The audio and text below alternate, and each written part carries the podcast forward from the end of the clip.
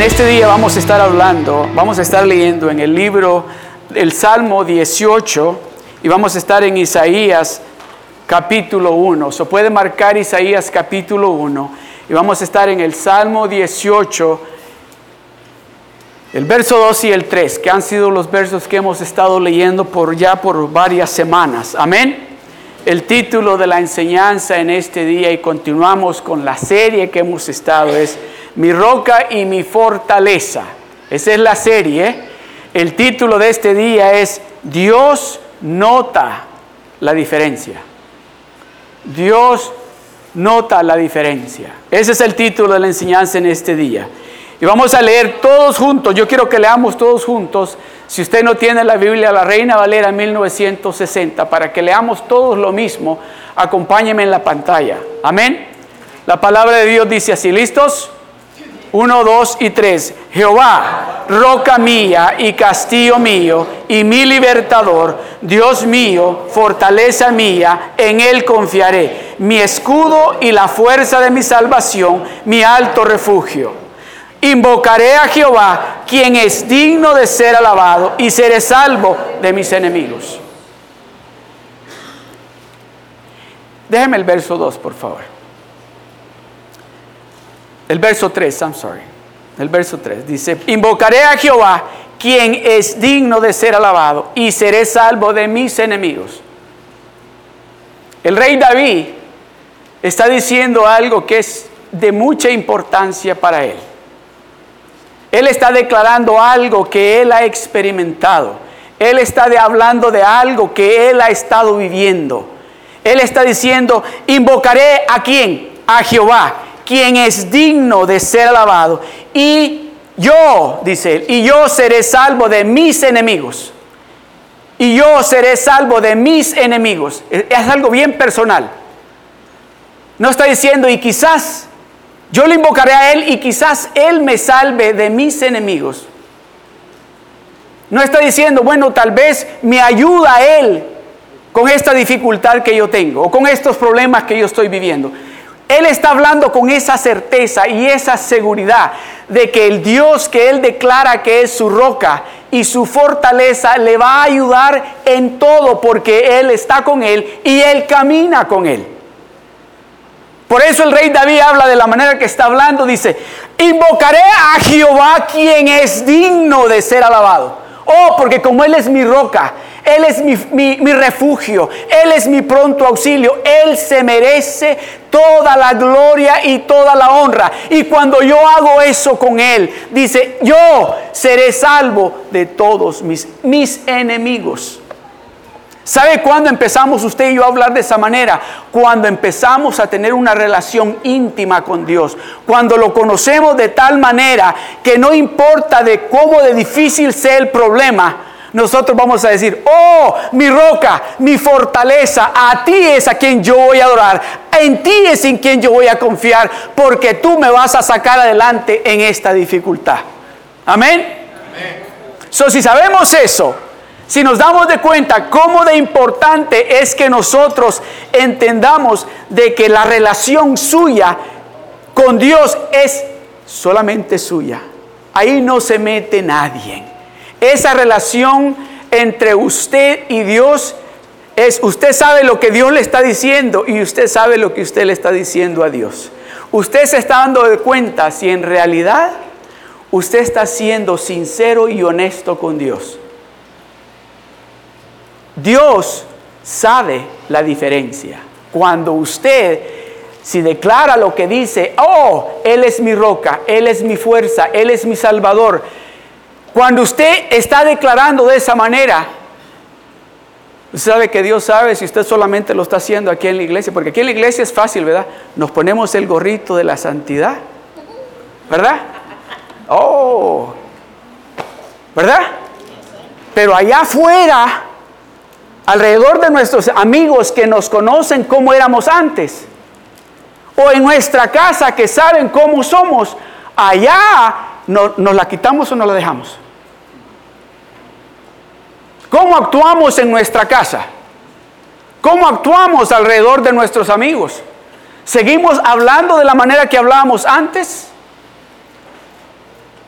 Porque aquí en la iglesia es fácil decir, oh no, Dios es mi roca, Dios es mi fortaleza, Él es mi auxilio, Él es mi torre fuerte. Pero allá afuera, Dios sabe la diferencia. Dios nota la diferencia. Dios se da cuenta si en realidad usted está haciendo de allá, de lunes a, sábado y los domingos de aquí. Él nota la diferencia. Con cómo usted habla, cómo usted se comporta. ¿Está escuchando lo que Dios le está diciendo? ¿O usted cree que Dios no, se da cuenta la diferencia? Él se da cuenta de inmediato. Él se da cuenta, Él sabe la diferencia de cuando estamos aquí en su presencia y estamos alrededor de nuestros hermanos y cuando estamos en nuestra casa con nuestras esposas, con nuestros hijos, con nuestra familia. Can you check the mic, please? So Dios sabe, Dios sabe y se da cuenta si en realidad estamos viviendo esa vida que decimos que vivimos cuando estamos aquí? ¿O usted cree que Dios lo vamos a engañar? ¿Verdad que no? Oh, porque es que a, a, ustedes yo lo puedo engañar. Ustedes pueden decir, el pastor. Pero a Dios no lo puede engañar. A Dios no lo podemos engañar. Con Dios no podemos tener, como dicen, no sé si ustedes han oído esa expresión. Dice, tú tienes dos caras, dice. ¿Verdad? O tú tienes dos formas de vivir. O vivimos de una manera o vivimos de la otra. Pero no podemos vivir de las dos maneras porque tarde o temprano se van a dar de cuenta. Dios nota la diferencia. Dios sabe cuál es la diferencia.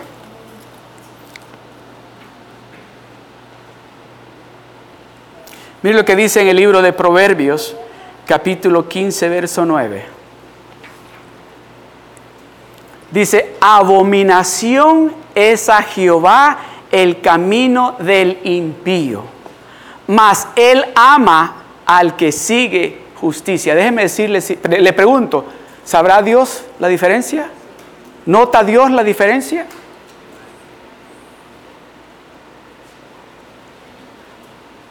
¿Se está dando cuenta Dios la diferencia que hay entre usted y yo cuando estamos allá afuera y cuando estamos aquí adentro? ¿Estamos viviendo nosotros esa misma vida que vivimos aquí, allá afuera? ¿Estamos brillando de la misma manera que brillamos aquí cuando estamos allá afuera? La enseñanza de este día Alguien me dijo a mí el otro día, no me acuerdo quién me dijo, no me puedo acordar, pero me dijo, pastor me dijo, es que usted tiene mucho amor, me dice, y usted como que no nos quiere lastimar. Puede decirle, no, no los quiero lastimar, pero hoy sí voy a traer la palabra de Dios como dice. Porque yo quiero, yo quiero que no solamente seamos nosotros los que vamos a recibir la bendición, sino nuestras familias, nuestros hijos, nuestros vecinos, nuestros amigos, que reciban a través de cada uno de nosotros. ¿Está listo? So prepárese. So no vaya a decir que fui yo, es Dios el que nos está hablando en este día. Es Dios el que se da cuenta, Él sabe la diferencia que hay si en realidad le estamos buscando a Él, si en realidad estamos caminando con Él como Él quiere que caminemos o estamos caminando a la mitad o estamos caminando renqueando, no estamos caminando bien. Amén. So Dios sabe y nota la diferencia. Isaías, oiga esto, Isaías capítulo 1, del verso 19 al 20.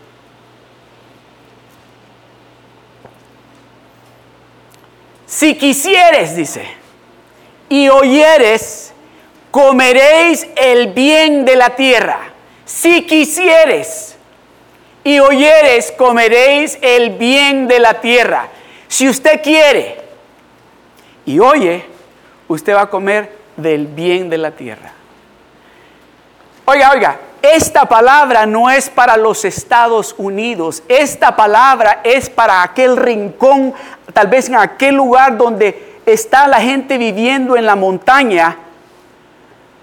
Así, aquella persona, este, este, esta palabra no es necesariamente solo para los Estados Unidos, es para aquella persona que le está creyendo a Dios y quiere y está oyendo lo que Dios le está diciendo y está obedeciendo, Él va a comer del bien que hay en esa tierra.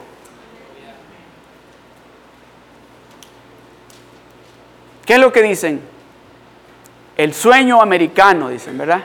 No, el sueño de Dios es que todo aquel que en Él crea, sea obediente, que le escuche, va a recibir la bendición de Dios. Todo aquel que le oiga y le obedezca va a recibir lo que Dios tiene para él. Oh, gloria a Dios. Mira lo que sigue, el siguiente verso. Si no quisieres y fuereis rebeldes, seréis consumidos a espada porque la boca de quién lo ha dicho? La boca de Jehová lo ha dicho. Si no quieres y no escuchas y sois rebeldes, seréis consumidos a espada porque la boca de Jehová lo ha dicho. Si usted no quiere escuchar y obedecer a lo que Dios le está diciendo, si usted no quiere cambiar ese sistema de vida que lleva, si usted no quiere santificarse y purificarse y vivir una vida santa delante de Dios, oiga lo que le va a pasar. Si no quisieres y fueres rebelde, seréis consumidos a espada porque la boca de Jehová lo ha dicho.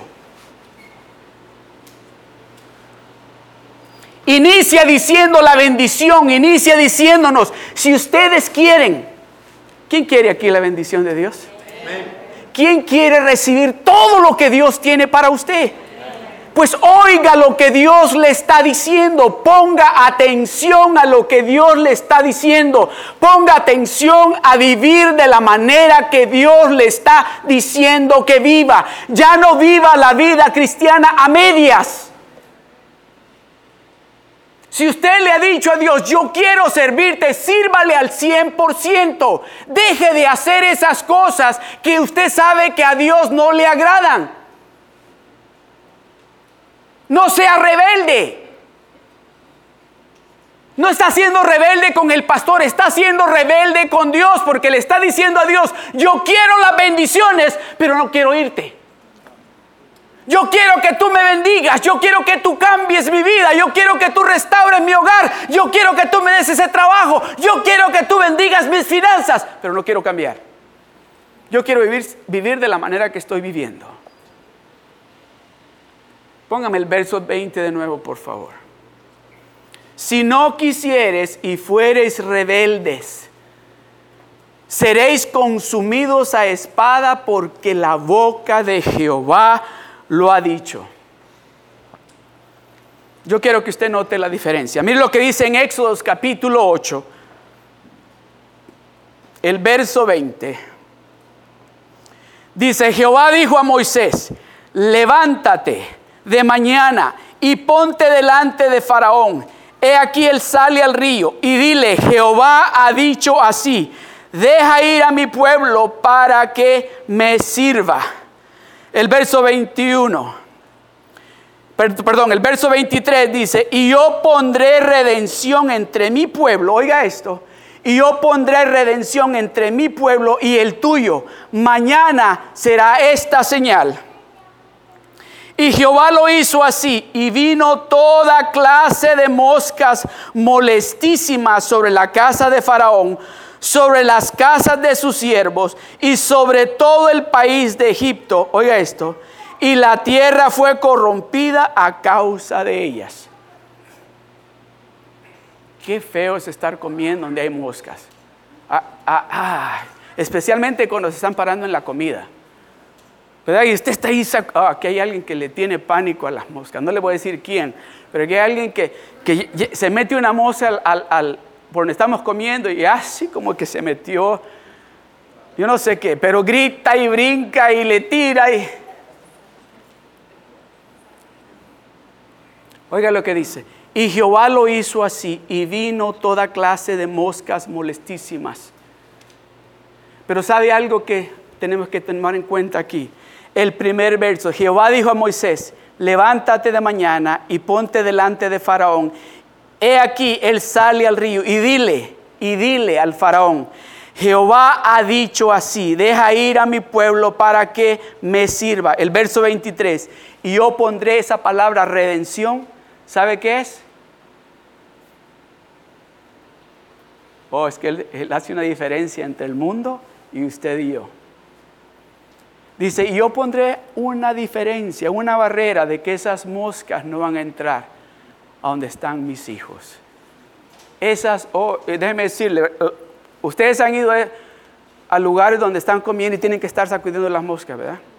Y, y déjeme decirle, a veces se nos paran y, tenemos que estar a veces rascándonos la cabeza así. Y déjeme decirle, las moscas no solo se paran yo sé que estamos en la iglesia, pero a veces las moscas se paran en lugares donde, ¿verdad? Y luego vienen y tenemos que andarlas sacudiendo también de la comida. Las moscas son molestas, molestan. Dios hizo una diferencia entre el pueblo de Egipto y su pueblo, que las moscas no llegaron allí. ¿Hace la diferencia Dios? ¿Dios nota la diferencia? ¿Se da cuenta cómo es su Dios y mi Dios? que inmediatamente está mirándolo a usted y, ah, no, a mis hijos no va a llegar eso. A usted le ha sucedido esto en su trabajo, le han dicho, uh, anda por ahí, todo el mundo lleno de gripe. Y usted dice, por ahí anda, pero donde mí no se acerca, porque Dios hace una diferencia. Oh, van a empezar a dar layoffs en el trabajo. Van a empezar por ahí, pero conmigo no llega porque Dios hace una diferencia. Dios nota la diferencia. Es mi hija, dice, es mi hijo, hay que cuidarlos. ¿Está escuchando? Dios hace, nota la diferencia.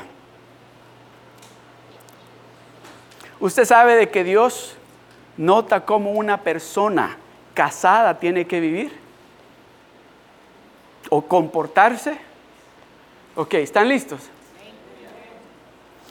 Proverbios capítulo 5, verso 18 al 23 dice, sea bendito tu manantial y alégrate con la mujer de tu juventud, como sierva amada y graciosa gacela, sus caricias te satisfagan en todo tiempo y en su amor recréate siempre. verso 20. ¿Y por qué, hijo mío, andarás ciego con la mujer ajena y abrazarás el seno de la extraña? Porque los caminos del hombre están ante los ojos de Jehová y él considera todas sus veredas. Prenderán al impío sus propias iniquidades y retenido será con las cuerdas de su pecado. Él morirá por falta de corrección y errará por lo inmenso de su locura. Verso 20. ¿Y por qué, hijo mío, andarás ciego con la mujer ajena? ¿Por qué, hijo mío, andarás ciego con la mujer ajena, con la mujer que no es tuya? ¿Por qué estás mirando a la mujer que no es tu mujer? ¿Por qué le estás prestando atención al hombre que no es tu esposo? ¿Por qué estás mirando a ese hombre que no es tu esposo? ¿Por qué tú estás mirando a esa mujer que no es tu esposa? Oh, Dios nota la diferencia. Dios nota inmediatamente la diferencia. Porque los caminos del hombre están ante los ojos de Dios. Dios está mirando algo que usted y yo no podemos mirar con nuestros ojos naturales. Él lo puede ver.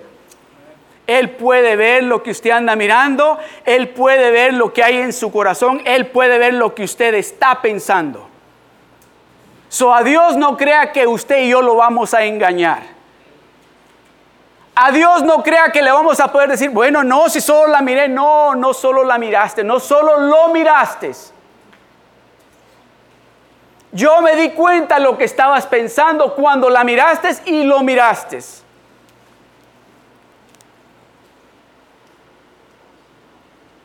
Porque los caminos del hombre están ante los ojos de Jehová y él considera todas sus veredas, todos los caminos por donde anda Dios los está considerando y está diciendo, ten cuidado, ten cuidado donde te andas metiendo.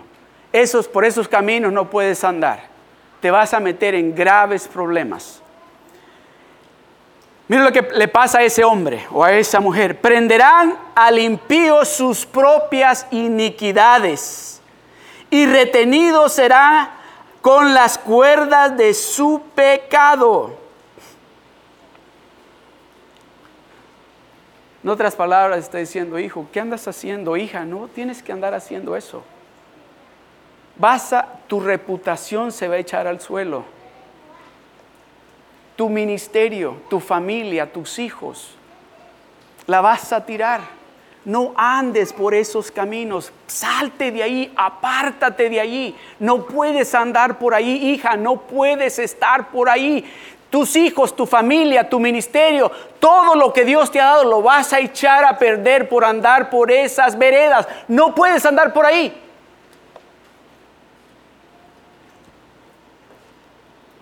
Él morirá por falta de corrección. Oh, cuando vienen y le dicen, no puedes estar haciendo, ¿quién eres tú para estarme diciendo lo que yo tengo que hacer? No estoy haciendo nada malo. ¿Qué de malo tiene que yo la mire a ella?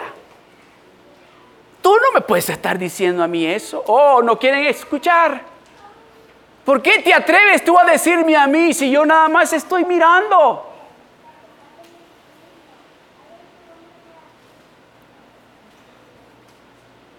Él morirá por falta de corrección y errará por lo inmenso de qué dice. Se va a equivocar por su locura, por andar haciendo algo que no puede andar haciendo. Ahí está, va a terminar. ¿Sabe Dios la diferencia en la pareja cuando todo está marchando bien? ¿O cree usted que nosotros lo vamos a engañar?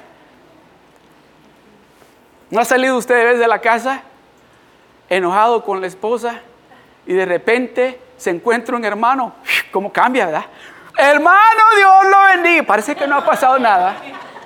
Gloria a Dios, hermano. Y la esposa le dice, si hace poquito me quería pegar. Y mire el cambio. Oh, ¿verdad? No, si nos pasa a todos. ¿Usted cree que solo a mí me pasa? A todos nos pasa.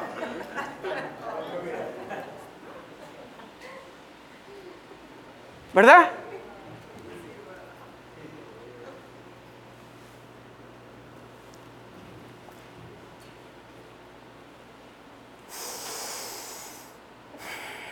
Usted sabe que Dios mira nuestros corazones. Usted sabe que Dios está interesado en nuestros corazones.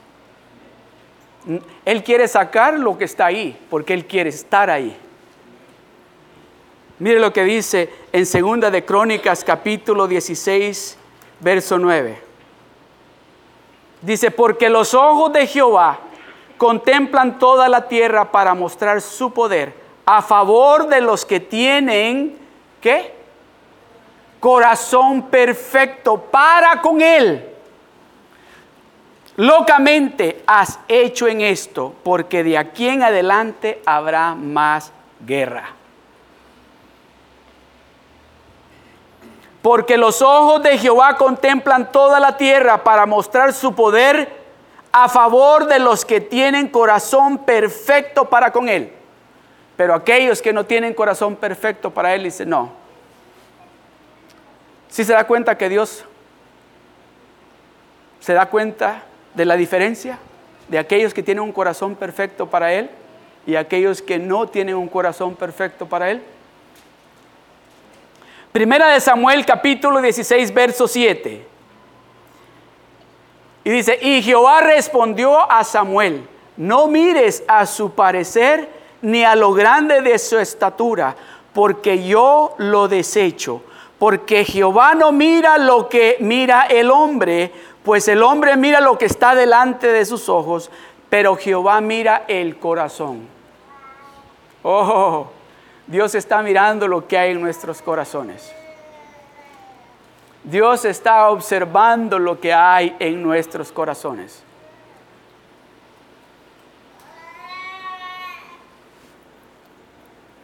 Y nosotros hacemos esto. No hice nada malo. absolutamente nada malo he hecho. Y venimos y cuando a veces alguien nos dice, dice, no, no, yo ni, ni toqué eso, o ni la toqué, o ni lo toqué. ¿Sabe lo que estamos haciendo cuando empezamos a hablar de esa manera? Le estamos diciendo a Dios, a mí en realidad no me importa lo que tú estés pensando o lo que tú sepas.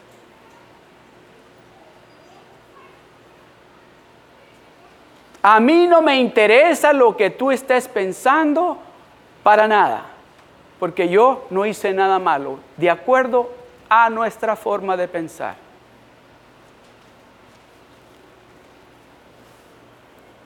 Dice, Dios quiere un corazón perfecto para Él, un corazón que anhele hacer lo bueno para Él, un corazón que esté pensando de acuerdo a como Él piensa, todo el tiempo, no solamente cuando estamos haciendo nuestro devocional, si lo hace, no solamente cuando estamos en el discipulado, si está en el discipulado, no solamente cuando está en un rock group, cuando está en un rock group, si va a un rock group, sino todo el tiempo, las 24 horas del día, los 7 días a la semana, 365 días al año.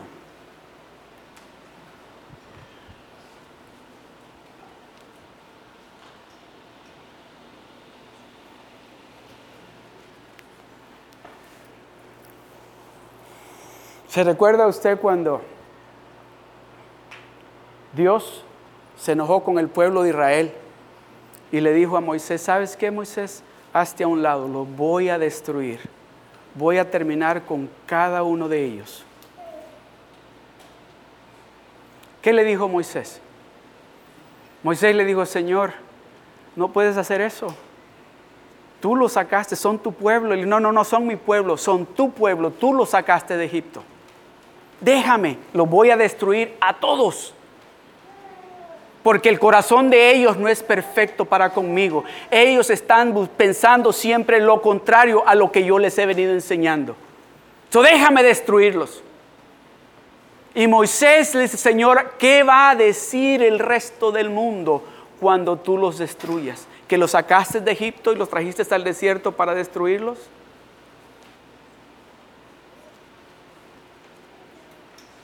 y dice que Dios cambió de parecer. Dios cambia de parecer cuando usted cambia de parecer también. Cuando usted cambia y dice, Señor, me he equivocado, perdóname. Si arrepiente usted con todo su corazón, Él cambia también.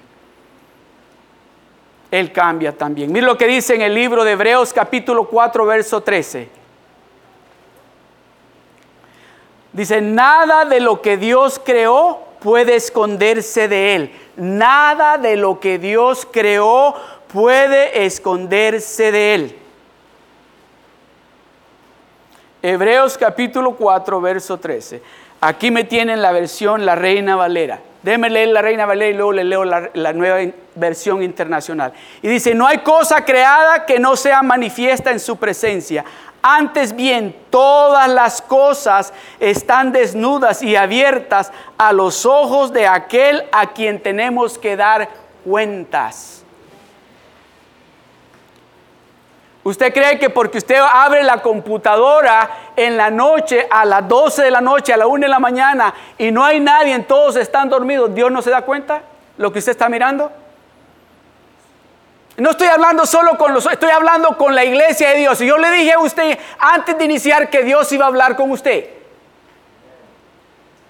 Dios quiere y anda buscando un pueblo santo, un pueblo puro, una iglesia santa. Es lo que Dios anda buscando. Por eso Dios está diciéndonos de esta manera, no es posible que estés viviendo dos vidas, no puedes. No podemos, tenemos que vivir una vida santa delante de Dios. ¿Por qué? Porque Él tiene algo mejor que lo que el mundo nos está dando. Déjeme decirle, todos aquí podemos decir, cuando estamos en el mundo pasamos momentos felices, ¿verdad? ¿O no? Pero ¿qué pasó? Cuando nos vio que nos tenía atrapados, nos soltó y luego ¿qué? ¿Y ahora quién me va a ayudar? Y empezamos a mirar hacia arriba y Dios no dijo, oh, ahora te quedas ahí. No, dice, ven, ven. Y no hay cosa creada que no sea manifiesta en su presencia. Antes bien, todas las cosas están desnudas.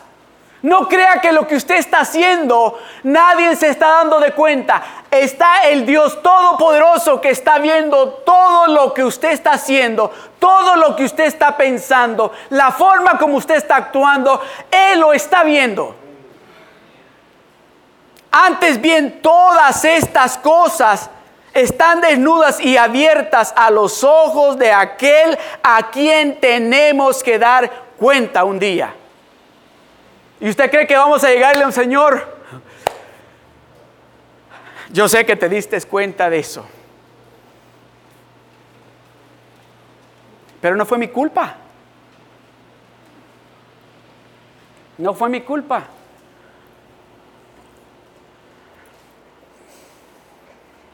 Los que tenemos hijos. Y cuando han llegado con la,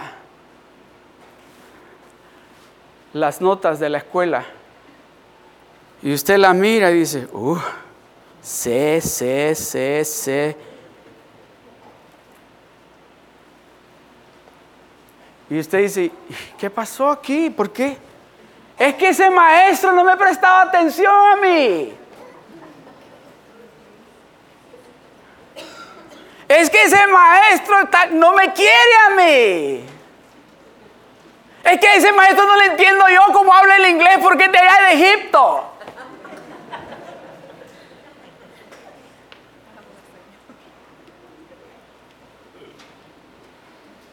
Es que se... Y empezamos a poner un montón... ¿Usted cree que esas excusas las va a aceptar Dios ahí arriba? Y el asunto, ¿sabe por qué? Nosotros sabemos de... Inmediatamente nos damos cuenta de la diferencia, ¿verdad? Porque decimos, oye, ¿cuántas veces te dije, have you done your homework? ¿Verdad? Y dice, ahorita, ahorita. Y llegó el viernes and we say, Did you finish your homework? Oh, es que se me olvidaron los libros en la escuela. Y dices que el maestro no te cae bien. Dice que no le entiendes al maestro. ¿Y sabe por qué? Nuestros hijos dicen esas excusas porque eran las mismas excusas que usted y yo le dábamos a nuestros papás. Por eso sabemos la diferencia.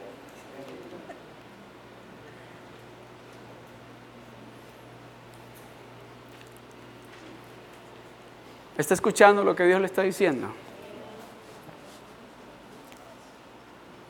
Nada de lo que Dios creó puede esconderse. Esta es la, la, nueva versión. Nada de lo que Dios creó puede esconderse de Él, sino que todas las cosas quedan al desnudo y descubiertas a los ojos de aquel a quien tenemos que rendir cuentas. Primera de Pedro capítulo 5 del verso 5 al 6. Igualmente, jóvenes, está sujetos a los ancianos. Ah, usted no es mi papá, dicen los jóvenes. Si usted no es mi mamá, ¿por qué usted me quiere decir que tengo que meterme a la clase o tengo que sentarme ahí con... No, usted no es mi papá. ¿Sabe qué es lo que le estamos diciendo a esos jóvenes? Mira, espérate, no es que te querramos dar órdenes, pero no queremos que te vayas a caer en ese precipicio por donde vas. Por eso te estamos diciendo, no hagas eso. No sigas por ahí. No somos tu papá, no somos tu mamá, pero te lo estamos diciendo porque no queremos que tú te vayas en ese hoyo. Igualmente jóvenes están sujetos a los ancianos y todos, ahora nos está hablando a nosotros, y todos sumisos unos a otros. ¿Revestidos de qué dice? Revestidos de humildad.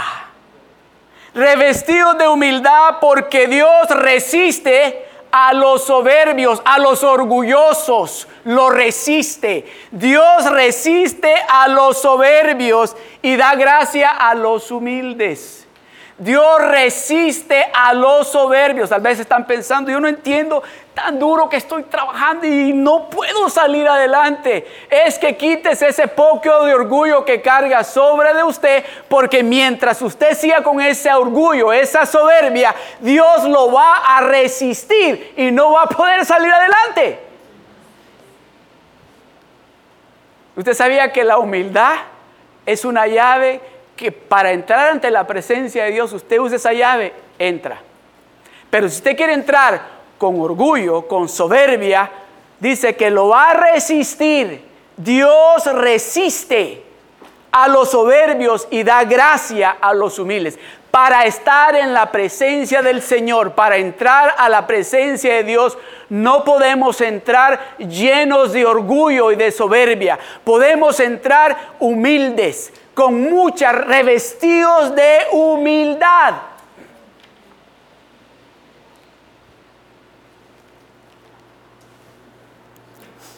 Me voy a apurar. Primera de Pedro capítulo 5 del verso 5 al 6.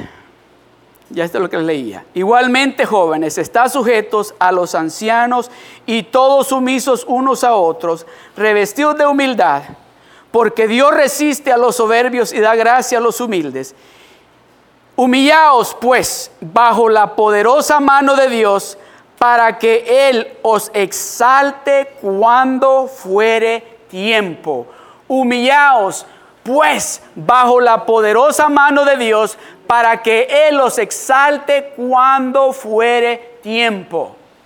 ¿Sabe que no está diciendo que nos humillemos ante nadie más que ante Dios? Dice. Humillaos pues bajo la poderosa mano de Dios para que Él, Dios, los exalte cuando fuere tiempo.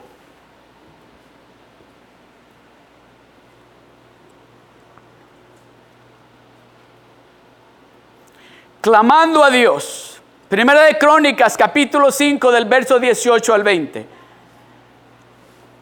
Los hijos de Rubén y de Gad y la media tribu de Manases, hombres valientes, hombres que traían escudo y espada, que antesaban arco y diestros en la guerra, eran 44.760 que salían a la batalla. Entonces tuvieron guerra contra los agarenos y Getur y Nafis y Nodad. Y fueron ayudados contra ellos. Y fueron ayudados contra ellos. Y los agarenos y todos los que con ellos estaban se rindieron en sus manos porque clamaron a Dios en la guerra y les fue favorable porque esperaron en Él.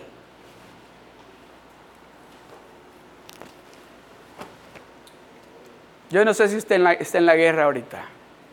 Yo no sé cómo de difícil sea esa guerra donde usted se encuentra en este momento.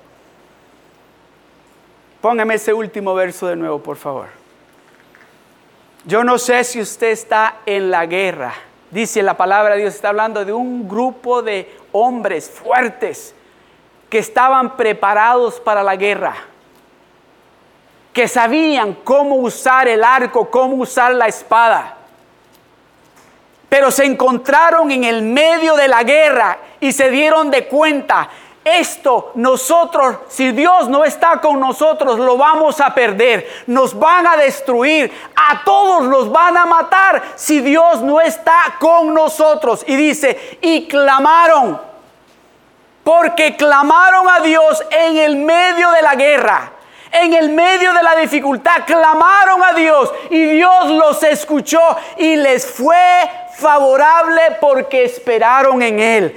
No importa dónde usted se encuentra en este momento o lo difícil que sea la guerra. Si usted en este momento clama a Dios y le dice, Señor, si tú estás conmigo, yo sé que voy a tener la victoria. Pero si tú no estás conmigo, este ejército me va a destruir.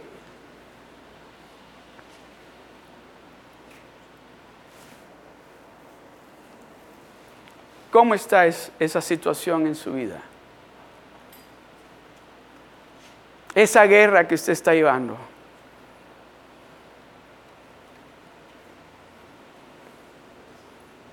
¿Va a clamar a Dios usted? ¿Va a alzar sus manos al cielo? Y le va a decir, Señor, esta guerra si tú no me ayudas, esta dificultad si tú no me ayudas, me va a destruir.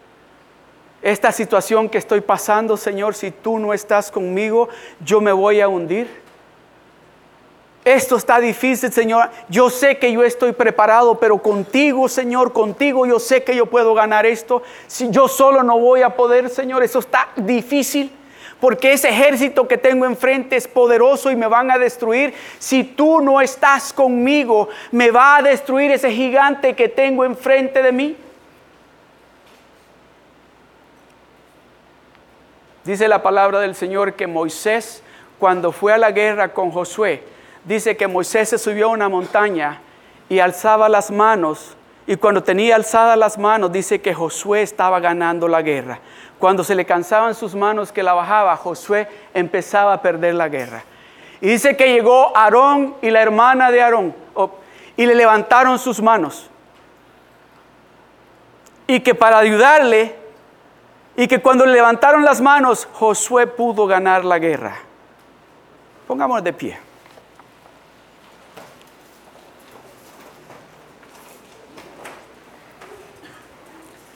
Así de pie, pongámonos de pie, alce sus manos. Y dígale, Señor, yo necesito tu ayuda en esta guerra. Señor, con tu ayuda, yo sé que puedo ganar, aún cuando mis brazos se estén debilitando. Con tu ayuda los voy a mantener en lo alto, porque contigo voy a tener la victoria en mi salud, con mi familia, con mis finanzas, con mi hogar, en mi trabajo, con todo lo que me has dado, Señor. Estoy confiando en ti, porque contigo, Señor, yo sé que voy a ganar todas las batallas, todas las guerras y voy a ser más que victorioso contigo, Padre. En el nombre de Jesús, en el nombre de Jesús. Gracias, Señor. Gracias, Padre. Aleluya. Gloria a Dios.